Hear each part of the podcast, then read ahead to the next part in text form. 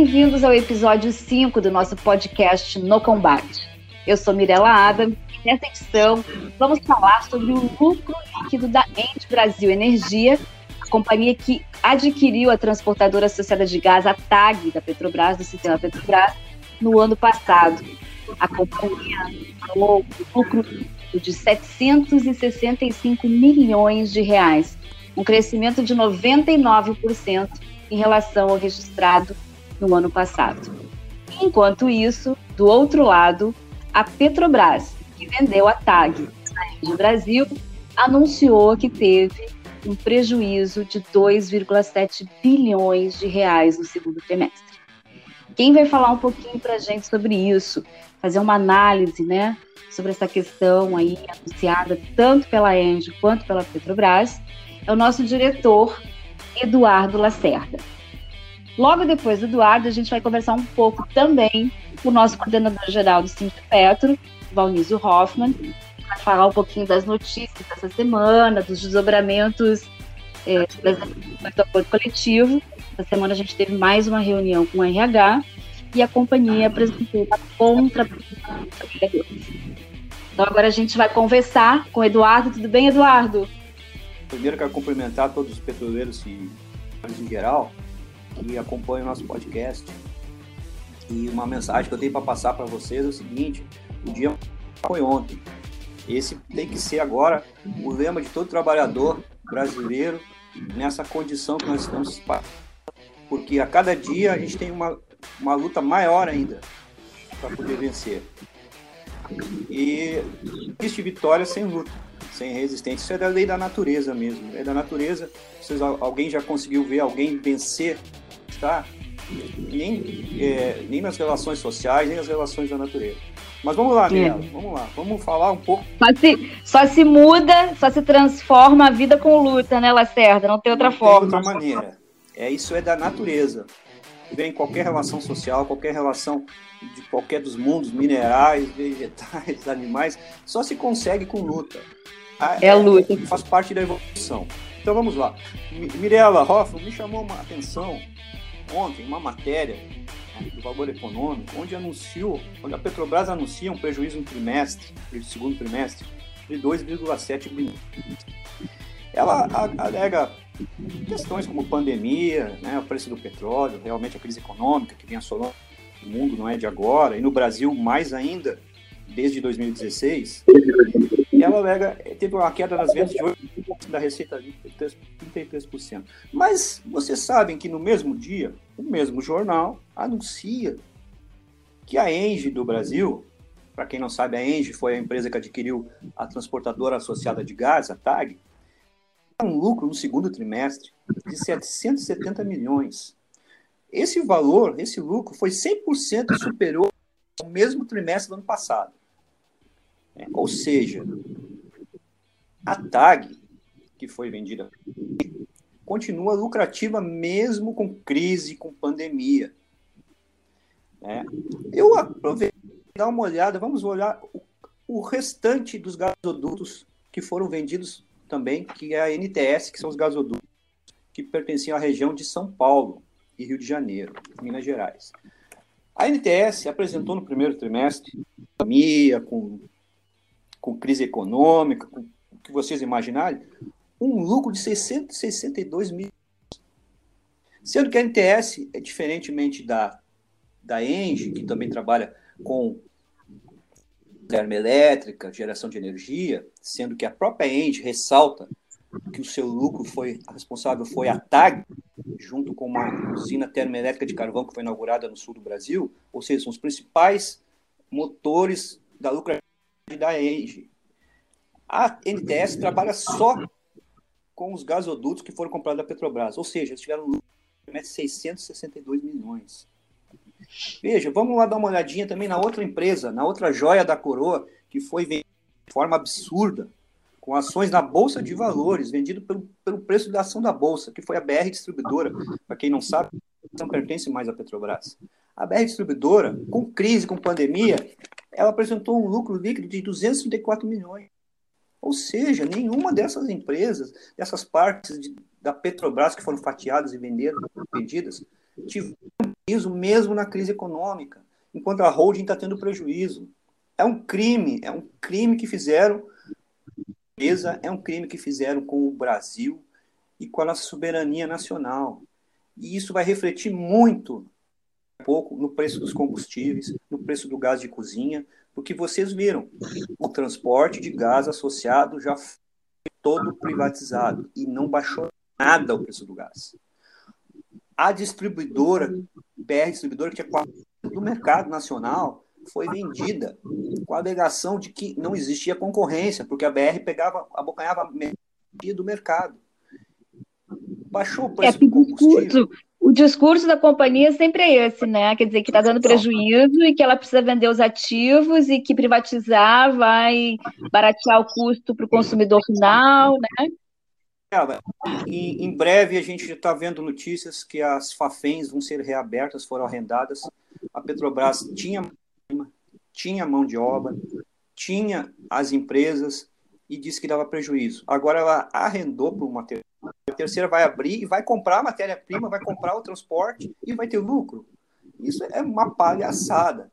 Então, porque é, eu agradeço a participação e eu vou encerrar aqui com uma, com uma frase do Mahatma Gandhi. Para quem todo mundo conhece o Gandhi, o Gandhi foi um cara que fez uma luta sem dar um tiro. Né? Da, e eu tenho uma frase muito interessante. Você nunca sabe o que os resultados virão da sua ação, mas você só vai, se você não fizer nada, existirão resultados. Então vale para a categoria petroleira. Se a gente não fizer nada, a gente não vai saber os resultados da nossa ação. Se não fizer nada, estamos fadados ao fracasso. Um abraço. Contribuição é importante a gente fazer essas reflexões, essas comparações, né? E entender esses processos aonde de fato eles vão, vão se dar. Agora a gente vai conversar um pouco. O Hoffman acompanhou nessa quinta-feira toda uma movimentação e as conversas a respeito do nosso acordo coletivo de trabalho. Né? A companhia apresentou uma proposta com muitas questões que precisam ser revistas, negou né, muitos benefícios que, que, que nós já tínhamos conquistado ao longo desses anos e provavelmente agora, né, Hoffman, com, essa, com esse anúncio de prejuízo, ela vai lançar essa questão também, provavelmente, como um argumento, né? Para não manter as nossas, as nossas conquistas, nossos benefícios. Como é que você avalia isso tudo, Hoffman? Boa tarde, Mirella. Boa tarde a todos os petroleiros e petroleiras capixabas. Então, numa semana, a Petrobras anuncia a elevação dos salários do presidente, dos diretores, que podem receber até 400 mil ao mês, às custas do suor e às vezes até do sangue do trabalhador, com GD fraudado, que nós conseguimos já provar isso, e eu espero que a justiça acate a nossa ação. E uma semana depois, a Petrobras diz que não tem condições de prorrogar um acordo coletivo e além de não prorrogar o acordo coletivo, a proposta dela tira a gratificação de campo terrestre, que quem trabalha sabe da dificuldade, da questão logística, da distância da cidade até a unidade, do quão, do quanto é importante e faz a diferença no salário dos trabalhadores que trabalham em campos terrestres e a Petrobras quer tirar quer retirar as horas extras dos feriados nacionais, não quer negociar a estabilidade de emprego próximo à aposentadoria, que foi uma proposta nossa, e além disso atinge aquela que é uma das cláusulas mais importantes do acordo coletivo, que é o nosso plano de saúde. A MS, ela quer passar para uma administração privada, para uma associação, que é o fim da autogestão, quer reduzir ainda mais é, o nosso custeio, né? Sim. Que hoje é 60-40 e ela quer passar para 70-30. Uhum. Desculpe, ao contrário, né? Hoje é 70-30 uhum. e ela quer passar para 60-40. O reajuste, Mirella, só para você ter uma noção do grande risco pode chegar a 1.422%, atingindo justamente aqueles que mais necessitam, que são os aposentados. Exato. A ideia dela, que nós sempre fomos contra, é que os mais novos pagam menos e os mais antigos pagam mais. E nós, justamente, o sindicato, ele quer o contrário, quer é, tentar aproximar o mais possível, possível, né, o mais próximo possível, para o aposentado pagar menos, porque ele usa muito mais o plano de saúde. O novo, dificilmente, claro, tem as exceções, alguma doença crônica, mas o novo quase não utiliza a MS. E esse vai, vai pagar menos. Então, já, já basta esse equacionamento criminoso que os, os aposentados estão pagando, e agora a Petrobras quer ainda arrochar e aumentar ainda mais o custo é, da MS para os aposentados. Então, essa proposta, ela só não foi recusada em mesa é, em respeito aos trabalhadores, né? Então, Sim. essa semana a FUP ela está fazendo um seminário de greve. Provavelmente semana que vem nós já estamos, inclusive, com um seminário jurídico analisando todas as possibilidades é, se é uma mediação, se é uma ação judicial pedindo a prorrogação desse acordo coletivo, ou então uma resposta muito clara da categoria numa assembleia rejeitando de forma é, muito muito forte, né? Uma resposta, nós precisamos de uma resposta muito forte da categoria contra a gestão Castelo Branco. É, então, essa semana nós tivemos essa essa primeira reunião, né, a proposta, a contra-proposta da Petrobras, e na próxima semana estaremos reunidos no Conselho Deliberativo da FUP para buscar a, a, melhor estratégia. Então, uma solicitação, já agora final da minha, da minha fala, Mirella, é pedir a confiança da categoria. Os sindicatos ligados à FUP estão estudando, estão avaliando a melhor estratégia para a gente conseguir prorrogar esse acordo coletivo com o menor com o menor número de, de perda possível. Sim. O objetivo é prorrogar sem perda alguma. Caso vá para alguma mediação, é claro, buscar sempre o bom senso é, do judiciário, porque, infelizmente, bom senso na Petrobras já provou que essa atual gestão não tem bom senso, não tem respeito com o trabalhador, muito menos com o sindicato. É, e numa conjuntura extremamente complexa, né, Hoffman? Quer dizer, tem a questão também do teletrabalho, que a empresa não está disposta a incluir na discussão do acordo coletivo, quer fazer essa conversa separadamente, né? Quer assodar as negociações, quer apressar tudo, né? No momento onde todos estão muito sensíveis, né? Onde tudo é muito novo. Então, assim, realmente a gente precisa estar muito unido nesse momento, né? sim, se informando, Exato, né, principalmente se informando né, das, das questões, buscando informação junto ao sindicato, acessando os nossos canais.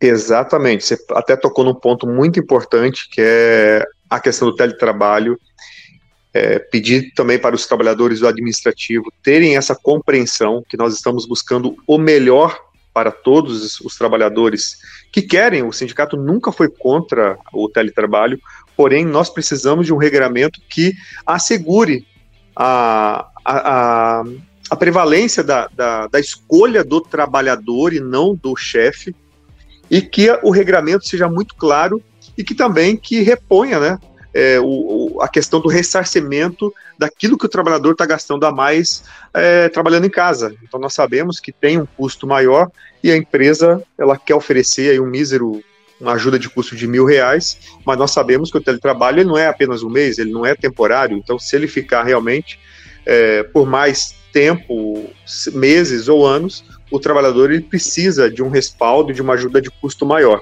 Então nós vamos buscar com certeza a melhor saída, a melhor estratégia, o melhor regramento para o teletrabalho também.